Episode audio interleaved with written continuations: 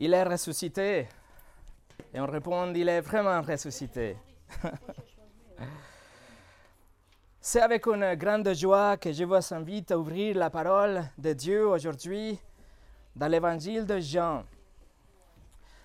L'évangile de Jean, chapitre 19.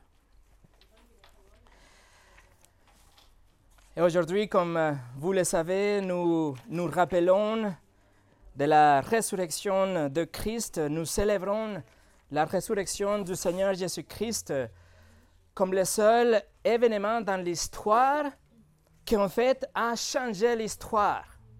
C'est le seul événement que n'est pas seulement écrit et décrit dans la Bible. La Bible témoigne de nombreuses personnes qui ont vu le Christ ressuscité, y compris 500 personnes d'un seul coup, dans un seul moment. Mais aussi, il y a des sources en dehors de la Bible, des, sources séculaires, des récits laïques, les archives romaines, par exemple, même des sources hostiles envers le christianisme du premier siècle, qui témoignent sur le fait que Jésus était vraiment crucifié, mais qu'il était vivant après la crucifixion. Pour nous, en tant que chrétiens, ce n'est pas une surprise, bien sûr, parce que Dieu l'avait déjà annoncé des milliers d'années auparavant que le Messie serait crucifié, que le Messie serait en fait tué. Mais le rejet ne le découragerait pas. L'humiliation ne le rougirait pas. la flagellation ne sera assez cruelle pour le briser, pour qu'il arrête sa mission sur la terre. Les clous ne serions assez serrés pour le retenir sur la croix? Le tombeau ne serait assez sombre pour l'abougler et la mort ne serait assez fort pour le garder. Jésus est mort le vendredi après-midi par des bourreaux professionnels. Il était enterré dans un tombeau scellé par des gardes de l'Empire romain, des professionnels aussi. Mais tôt le dimanche, le tombeau était trouvé vide. Jésus était ressuscité de la mort juste comme il l'avait annoncé déjà. Et pendant 40 jours suivant la crucifixion, il était vu vivant. Il a mangé avec les gens, il a parcouru les routes, il s'est réunissait avec ses disciples, il a enseigné en public. Puis, on l'a vu monter au ciel où il est aujourd'hui, dans son corps glorifié et d'où il reviendra un jour. Jésus est venu dans le monde avec une mission particulière, une mission précise. Il est venu pour chercher et trouver les perdus. Il est venu pour sauver les pécheurs, pour nous réconcilier avec Dieu, pour nous libérer de la culpabilité du péché et de la honte du péché, et nous donner un nouveau cœur qui veut suivre Dieu, et nous épargner aussi de la colère de Dieu, le châtiment divin, et nous donner la vie éternelle au paradis. Et comme, puisque Jésus-Christ a complété sa mission parfaitement, c'est pour ça qu'il a dit sur la croix, juste quelques moments avant de mourir, de mourir il a dit, tout est accompli trois mots en anglais, trois mots en français, un mot dans la langue originelle dans le grec. Et ça, c'est le mot le plus grand jamais prononcé pour la personne la plus importante, le plus grand homme qui ait jamais vécu sur la planète, le plus grand jour dans l'histoire de l'humanité. Il a dit, tout est accompli. Et sur ces mots, mes amis, un seul mot aujourd'hui, c'est sûr seulement que le destin de toute personne sur la planète reste. Tout est accompli. Alors aujourd'hui, nous allons mettre de côté notre étude de la première épître de Pierre qu'on est en train d'étudier pour nous rendre à la croix. Nous allons visiter la crucifixion de Jésus pour comprendre l'implication massive, exponentielle de ces simplement prononcés par Jésus juste quelques moments avant de mourir. Et comment seulement à des implications incroyables pour nous aujourd'hui. Et c'est grâce à ces mots que nous pouvons aujourd'hui dire, il est ressuscité. C'est ce que nous allons voir aujourd'hui, mais avant de commencer, comme toujours, je vais prier. Seigneur, nous sommes devant ta parole encore une fois aujourd'hui nous sommes dans la crainte, nous sommes dans le, Seigneur, dans la manque. Il nous faut avoir ton esprit pour pouvoir exprimer et recevoir ces choses. Nous ne pouvons dire quelque chose assez puissant pour changer un cœur. Mais Seigneur, on compte sur ta grâce. Fais grâce aujourd'hui, Seigneur, et bénis la prédication de ta parole. Au nom de Jésus. Amen. Et le titre de ce message est Tout est accompli. Nous allons lire pour le contexte Jean chapitre 19 et nous allons lire versets 28, 29 et 30, mais nous allons nous pencher sur le verset 30 et littéralement sur un mot dans ce verset 30. Versets 28, 29 et 30, Jean chapitre 19. Après cela, Jésus, qui savait que tout a été déjà consommé, dit, afin que l'écriture soit accomplie, j'ai soif. Il y avait là un vase plein de vinaigre. Les soldats en remplirent une éponge et l'ayant fixé à une branche d'hysope, ils l'approchèrent de sa bouche. Quand Jésus eut pris le vinaigre, il dit, Tout est accompli. Et, baissant la tête, il rendit l'esprit.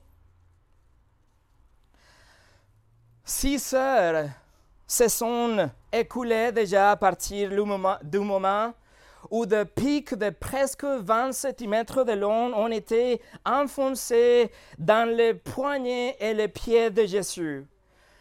Ces pics, ces clous ont coupé le nerf médian, causant une douleur extrême, une douleur excruciante. En fait, le mot excruciante, ça vient de ex-croix, de la croix, une douleur extrême. Jésus doit aussi gratter son dos qui est ouvert aussi après la flagellation.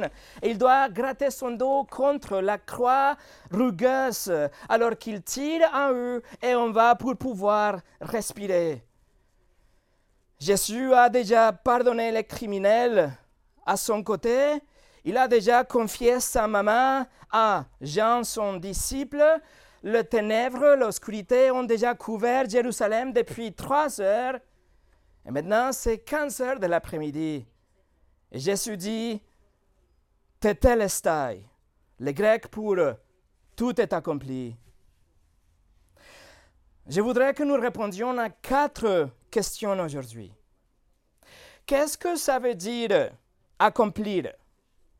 Numéro deux, qu'est-ce qui a été accompli? Numéro trois, comment a-t-il été accompli? Et finalement, était-il vraiment accompli? La première chose, qu'est-ce que c'est accomplir? Jean 19, 30 nous dit, quand Jésus pris le vinaigre, il dit, tout est accompli. Et comme on a dit déjà, le grec c'est tetelestai. Et il faut comprendre que la racine de ces mots, ça veut dire amener quelque chose à son terme. Ça veut dire aller jusqu'au bout. Ça veut dire faire mûrir quelque chose, aller au maximum. Le mot signifie que quelque chose ne peut pas aller plus loin que ça. Il n'y a rien en fait au-delà de ça. C'est, la limite, c'est plein. La racine, par exemple, est utilisée dans Jean chapitre 13, verset 1. C'est écrit avant la fête de Pâques, Jésus, sachant que son heure était venue de passer de ce monde au Père, et ayant aimé les siens qui étaient dans le monde, mit les combles à son amour. Jésus a mis les combles à son amour.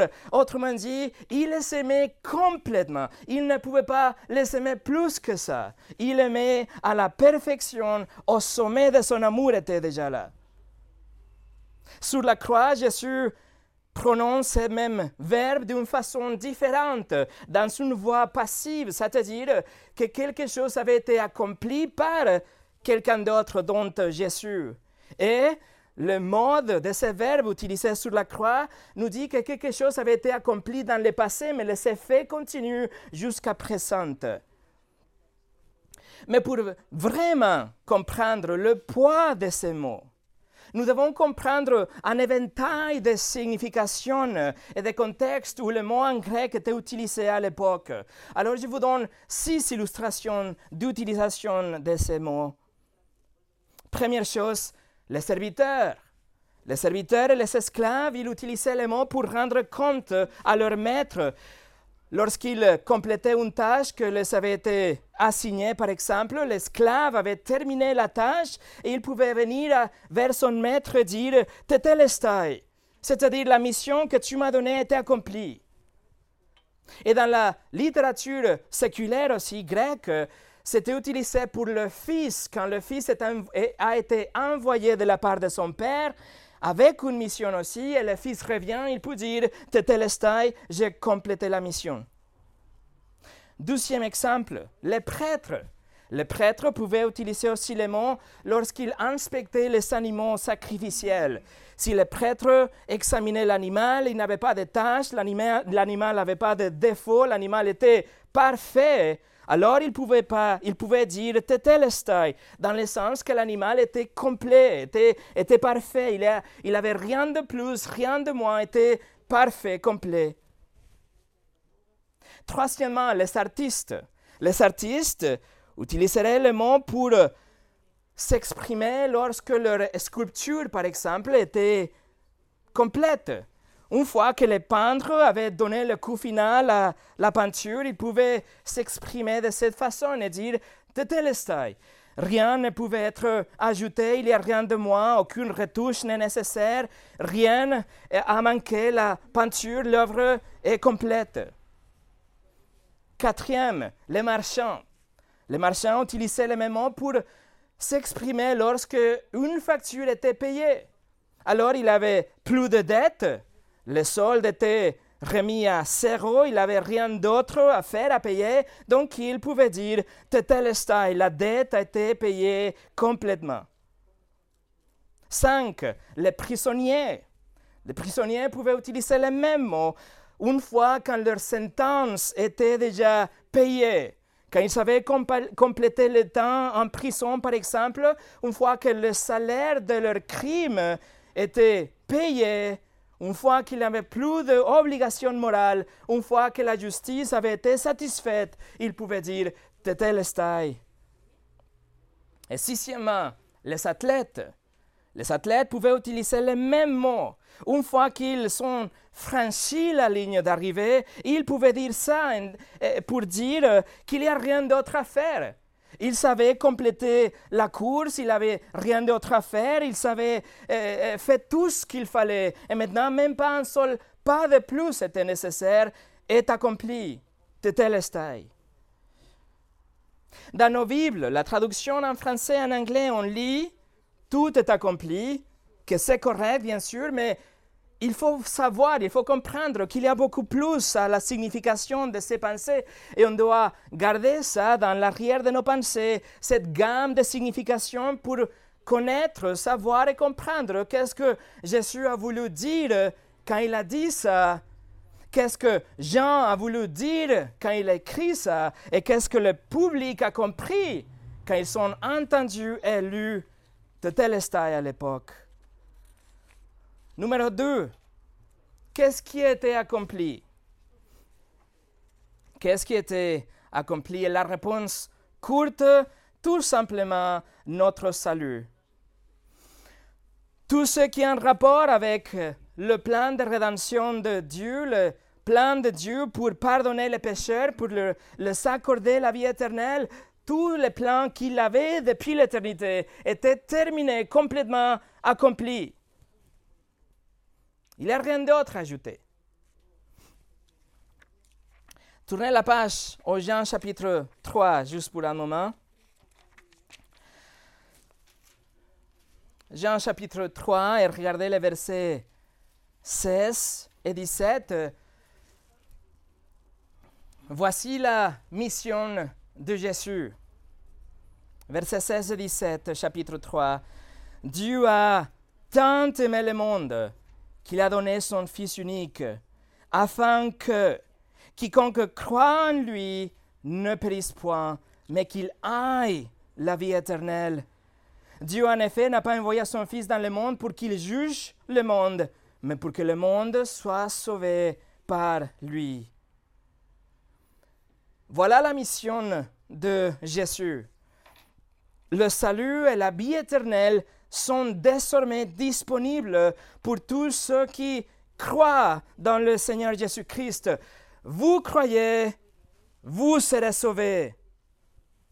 Mais le problème, c'est que nous nous décevons et nous pensons que nous ne devons pas être sauvés. Il n'y a rien de, quoi me sauver. Pourquoi j'ai besoin d'un sauveur? Et nous nous décevons en pensant que nous sommes de bonnes personnes, des gens bien juste parce que nous n'avons jamais tué quelqu'un ou nous n'avons jamais volé une banque. Mais le standard de Dieu est si élevé qu'il considère la haine comme le meurtre, qu'il considère la luxure, regarder une personne avec des désirs sexuels comme l'adultère. Nous savons tous aussi utiliser le nom de Dieu en vain. ça s'appelle le blasphème. C'est un, c'est, une chose qu'on fait d'une façon culturelle, si vous voulez, mais, c'est grave. C'est utiliser le nom de ce Dieu qui nous a donné la vie et, et l'air et la nourriture et nos familles. Et nous utilisons son nom comme si c'était quelque chose de pourri. Le blasphème, c'est tellement grave que dans l'Ancien Testament, cela méritait la peine de mort même. Nous savons aussi tous déshonorer nos parents. Nous avons convoité des choses. Nous avons même convoité des gens, des personnes qui ne nous appartiennent pas. Chaque fois que nous avons menti, chaque fois que nous avons volé, chaque fois que nous avons regardé quelqu'un avec, le, avec l'envie, avec des désirs, nous avons brisé les commandements de Dieu. Et parce que Dieu est saint est juste et bon, il doit punir le péché partout où il se trouve. Oui, le, le Dieu, le Dieu Tout-Puissant, il va punir les terroristes, bien sûr, mais aussi les blasphémateurs. Dieu va punir les violeurs, bien sûr, mais aussi les menteurs. Dieu punira les voleurs de banques, mais aussi les voleurs de, de petites choses ceux qui te les chargent, par exemple, des choses, des choses sans payer. Dieu va punir, bien sûr, le, le, meurtrier, mais aussi ceux qui ont la haine vers quelqu'un d'autre. Il punira, il punira les pédophiles, bien sûr, mais aussi les idolâtres. Vous voyez comment le standard de Dieu est tellement plus grand que simplement ne pas tuer quelqu'un et ne pas voler une banque.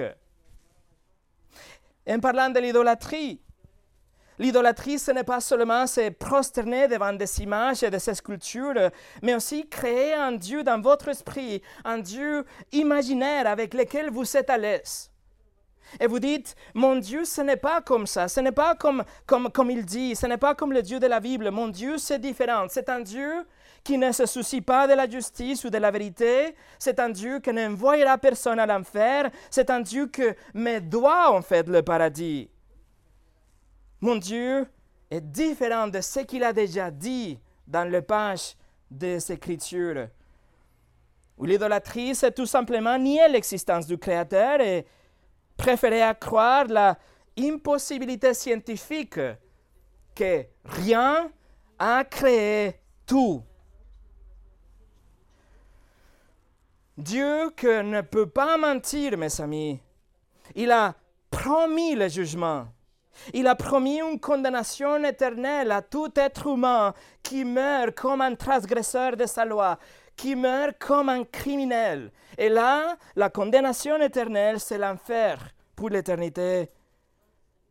C'est pourquoi, écoutez bien, c'est pourquoi vous avez désespérément besoin d'un sauveur.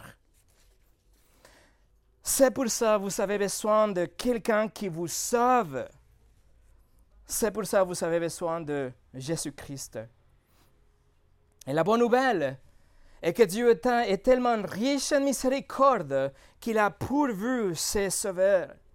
Un sauveur de la juste condamnation de Dieu, de la colère de Dieu. Jésus-Christ est venu pour accomplir et remplir les exigences de la loi. Il a vécu une vie parfaite pour ensuite mourir à la place des pécheurs. Il a pris en lui la punition éternelle et la, colère éternelle de l'enfer qui été, a été versée sur lui à la croix. Jésus, à la croix, accomplit une transaction légale. Vous avez transgressé la loi de Dieu et Jésus vient pour payer votre amende. Vous deviez être condamné, mais Jésus est venu et a pris votre punition. Vous deviez vivre une vie parfaite, mais Jésus l'a fait pour vous. Vous voyez le grand échange, votre péché contre sa justice. Et grâce à cela, seulement grâce à cela, vous pouvez avoir la vie éternelle. Vous pouvez avoir le paradis pour l'éternité. Pas parce que vous le méritez, mais parce que Jésus a tout payé pour vous. Waouh, ça, ça c'est une bonne nouvelle. Quelqu'un a payé pour moi. Il y a une réponse. La Bible nous dit que nous devons nous repentir.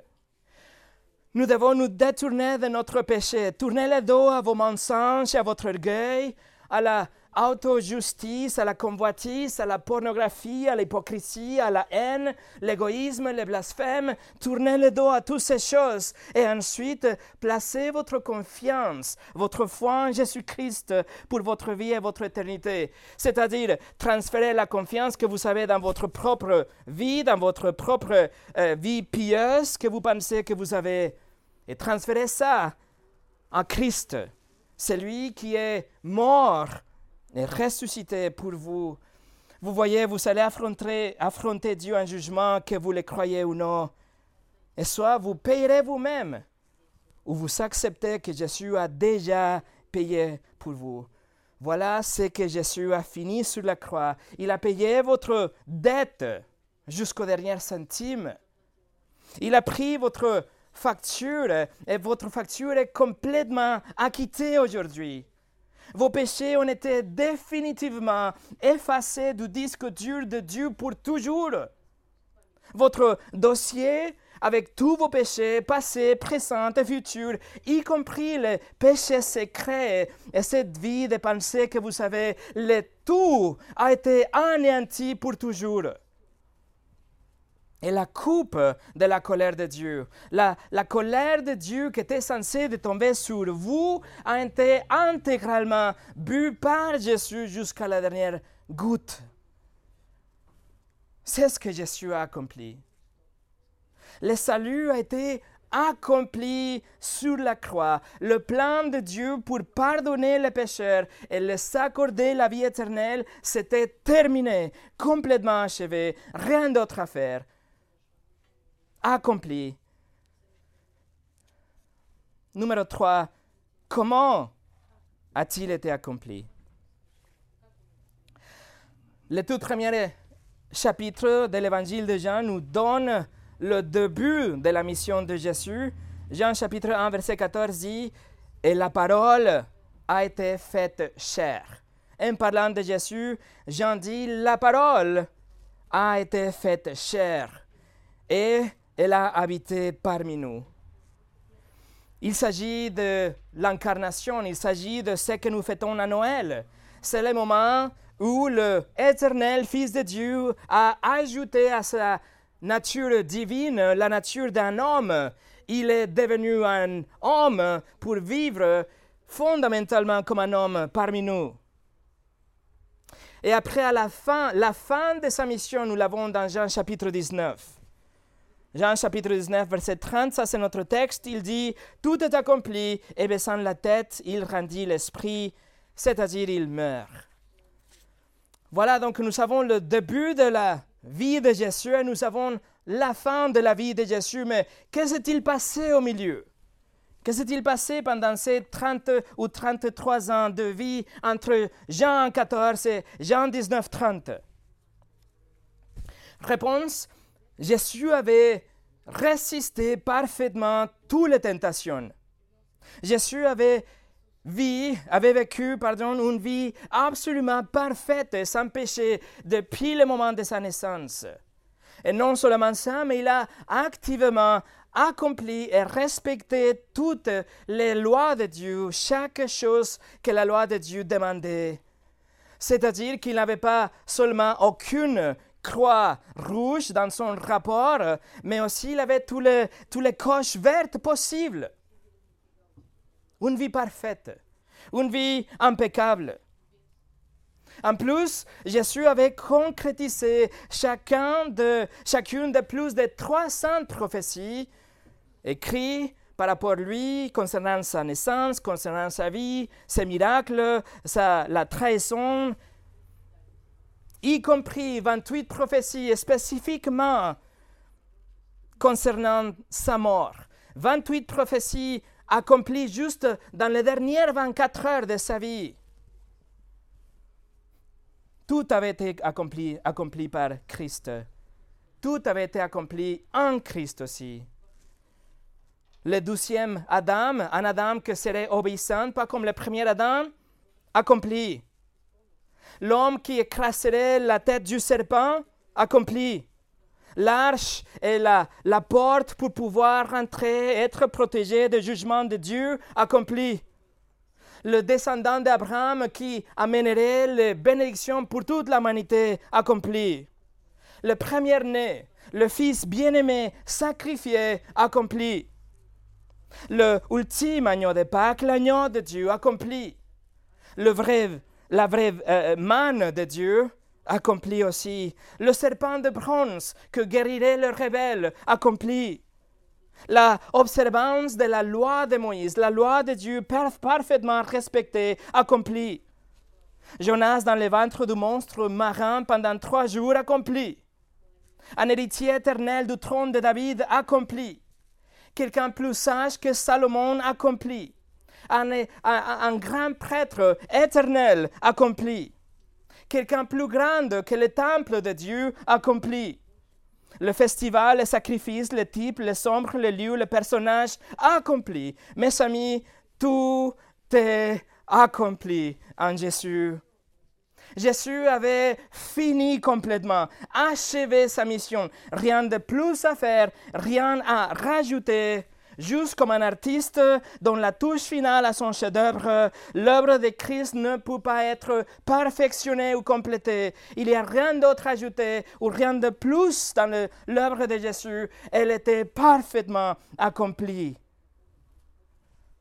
En tant qu'un fils, en tant qu'un serviteur de Dieu, Jésus avait complété la mission qu'il avait reçue de son Père. Il a offert sa vie parfaite en échange de la vie de pécheur en tant qu'un agneau, de Dieu et, le, prêtre, il était l'agneau parfait de Dieu. Il n'avait jamais péché. C'est le seul agneau, le seul sacrifice qui peut ôter le péché du monde.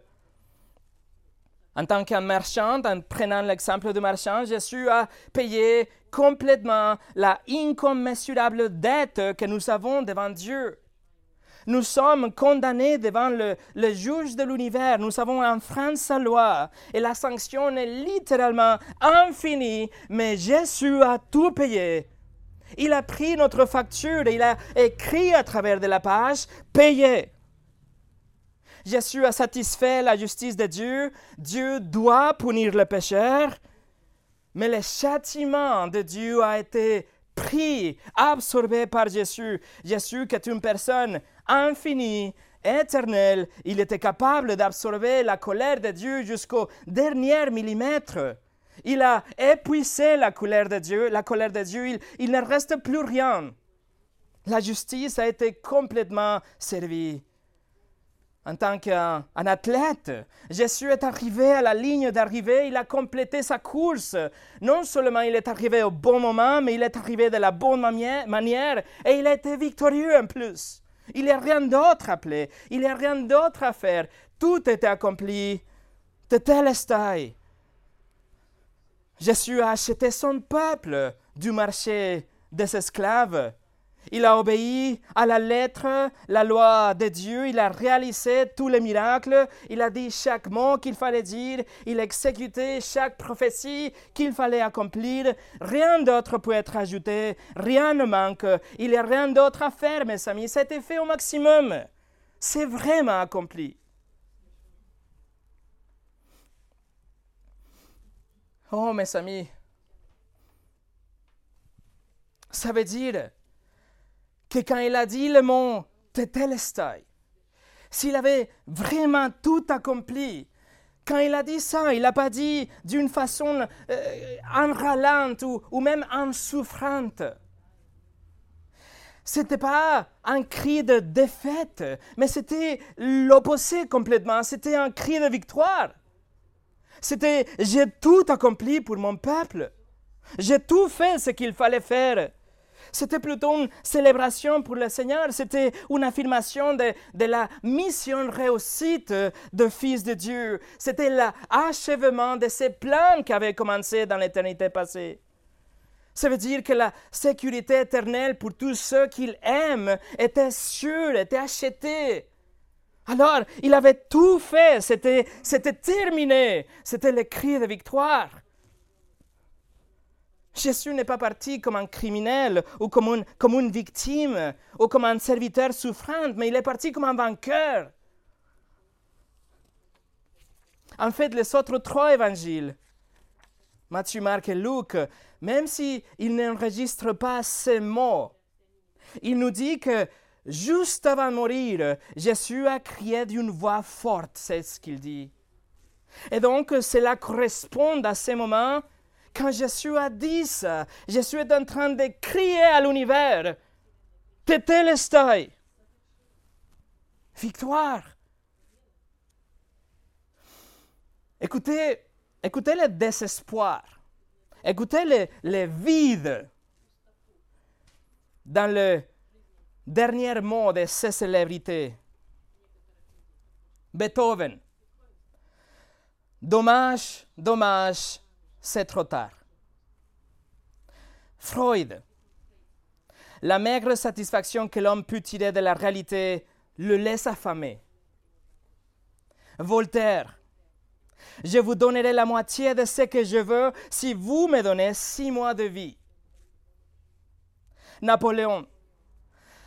Je meurs avant mon heure et mon corps sera rendu à la terre Tel est le destin de celui qu'on appelle le grand Napoléon. Thomas Hobbes, philosophe des années 1600. Si j'avais le monde entier à, ma disposition, je le donnerais pour vivre un jour de plus. Je suis sur le point de faire un saut dans l'obscurité. Mais le Seigneur Jésus, le Seigneur Jésus trempe ses lèvres avec le vinaigre et déclare haut et fort, victorieusement et décisivement et triomphalement, il déclare, c'est tout accompli.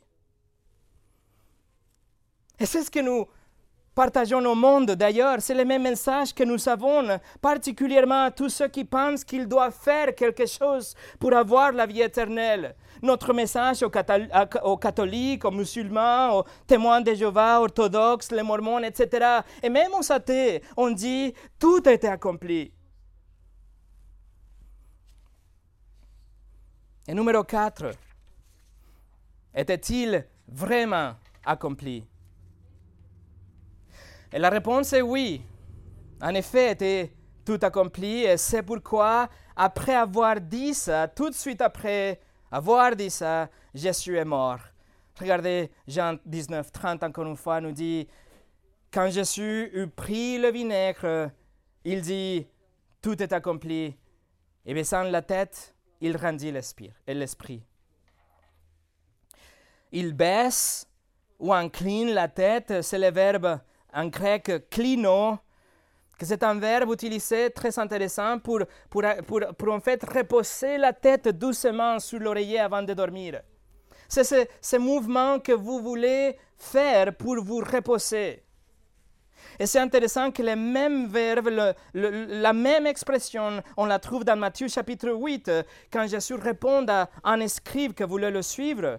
Matthieu 8, 20, Jésus lui répondit, le renard ont des tanières et les oiseaux du ciel ont des nids, mais le Fils de l'homme n'a pas un lieu où il puisse reposer sa tête. Le même verbe, la même expression. Mais quand il avait tout accompli, Jésus avait finalement un endroit où reposer sa tête, à la croix. Jésus a rendu son esprit. Il a voulu mourir. Il a décidé que c'était le moment de vivre, de, mourir. Et il a reposé doucement la tête. Il est, il est mort lentement, si vous voulez. Il a posé la tête. La mort avait essayé de le prendre la vie à plusieurs reprises pendant sa vie, dès le moment de sa naissance à Bethléem et à, plu- à plusieurs reprises pendant son ministère, comme on peut lire dans les trois évangiles, mais, mais la mort n'a jamais pu s'emparer de lui. Il a choisi de mourir lorsque sa mission était terminée. C'est ce que Jésus avait dit dans Jean 10, versets 17 et 18. Jésus dit, le Père m'aime parce que je donne ma vie afin de la reprendre. Personne ne me l'ôte, mais je la donne de moi-même. Et j'ai le pouvoir de la donner, de la donner et j'ai le pouvoir de la reprendre. Tel est l'ordre que j'ai reçu de mon Père. Et l'histoire du monde nous dit que la mort par crucifixion, la mort suite à une crucifixion était un processus très long de plusieurs jours en fait. Mais Jésus a resté sur la croix que six heures. Dans ces six heures, il a, il a fini tout ce qu'il il, fallait finir et il a voulu mourir. Il a donné sa vie quand il avait complété sa mission. En fait, l'évangile de Marc nous dit que cet euh, euh, fait que Jésus a rendu son esprit d'une façon volontaire, c'était la raison pour laquelle un soldat romain a cru en lui. Marc chapitre 15, verset 39, le centenier qui était, qui était en face de Jésus, voyant qu'il avait expiré de la sorte, en parlant de ce fait qu'il a rendu son esprit, le Romain a dit, cet homme était fils de Dieu. Et d'ailleurs, cet acte de rendre l'esprit de cette façon est aussi enregistré dans, de- dans des registres historiques, des documents non chrétiens à l'extérieur de la Bible. Par exemple, une lettre envoyée par un, philosophe romain, quelqu'un hostile au christianisme, à son fils. Le philosophe s'appelait Marabar Sérapion. Il a, il a raconté cette histoire, qu'il avait mort, qu'il était mort comme ça, volontairement. Josephus, un historien juif, il a témoigné de ça. Tacitus, un historien romain du 1er siècle. Le Talmud babylonien du 12e siècle aussi. Tout ça témoigne de ce fait que c'était la volonté de Jésus de rendre son esprit, de mourir, parce qu'il avait déjà fini sa mission. Puisque le salut été complété et achevé, Jésus a donné sa vie. Il avait déjà fini sa course et il avait déjà conquis. Mais si, et si le salut n'était vraiment acheté, s'il avait une seule chose que Jésus avait oublié de dire, s'il avait une seule chose, que- une prophétie que Jésus avait oubliée ou que ça n'avait pas marché, qu'il n'avait pas pu accomplir, et s'il avait juste rendu le salut possible, mais pas quelque chose d'achevé complètement, et si nous, si nous pourrions contribuer avec nos bonnes œuvres à notre salut, alors Jésus serait toujours mort. Il n'aurait pas de tombeau vide. Il n'aurait aucune opportunité pour que nous soyons sauvés, pour personne que soit sauvé. Nous serions tous dans un TGV en direction de l'enfer et sans arrêt. Mais mes amis, la résurrection démontre que lorsque Jésus a dit tout est accompli, c'était vraiment accompli.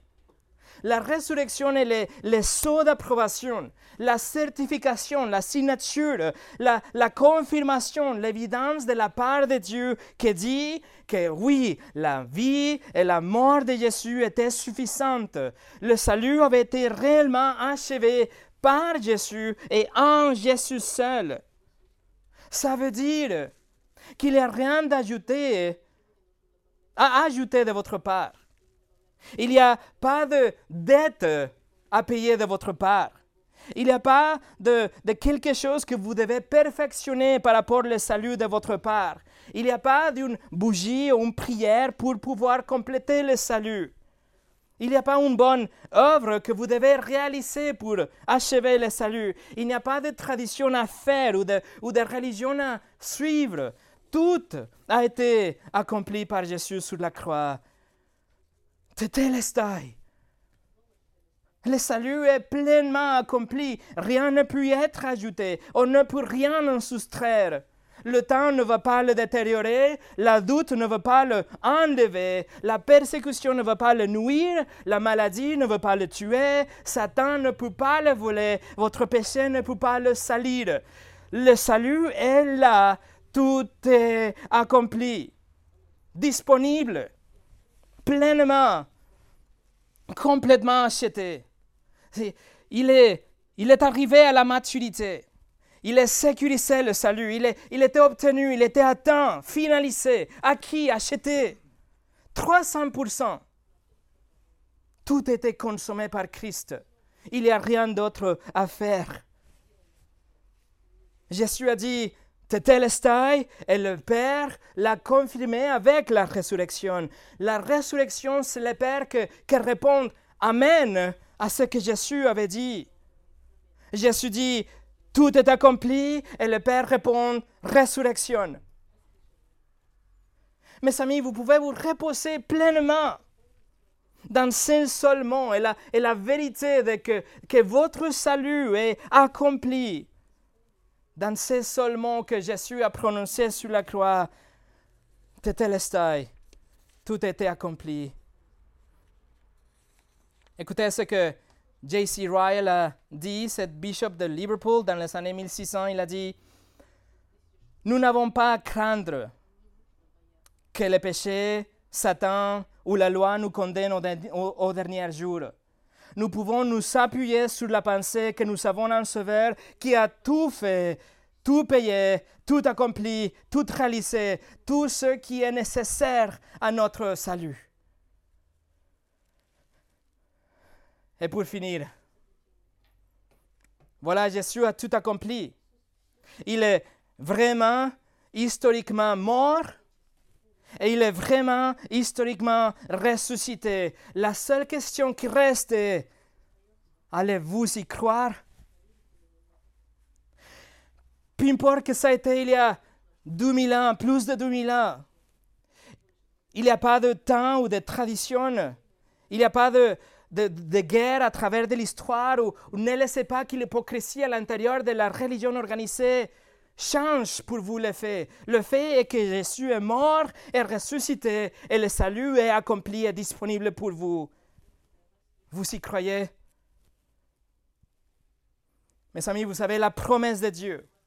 Et comme j'ai dit, Dieu ne peut pas mentir et voici ce qu'il vous promet. Romains 10, 9. Si tu confesses de ta bouche le Seigneur Jésus, et si tu crois dans ton cœur que Dieu l'a ressuscité de mort, tu seras sauvé. Dieu promet de vous pardonner de tout péché, passé, présent et futur. Parce que quand Jésus a dit tout est accompli, était vraiment accompli, alors la vie éternelle est là.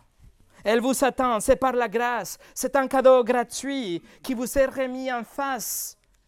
Mais vous devez le prendre. Comment prendre ce cadeau? En vous repentant de vos péchés et en plaçant votre confiance en Christ seul. La repentance et la foi. Et puisque Jésus a crié Tetelestai, nous pouvons aujourd'hui déclarer Il est ressuscité il est vraiment ressuscité. Prions ensemble.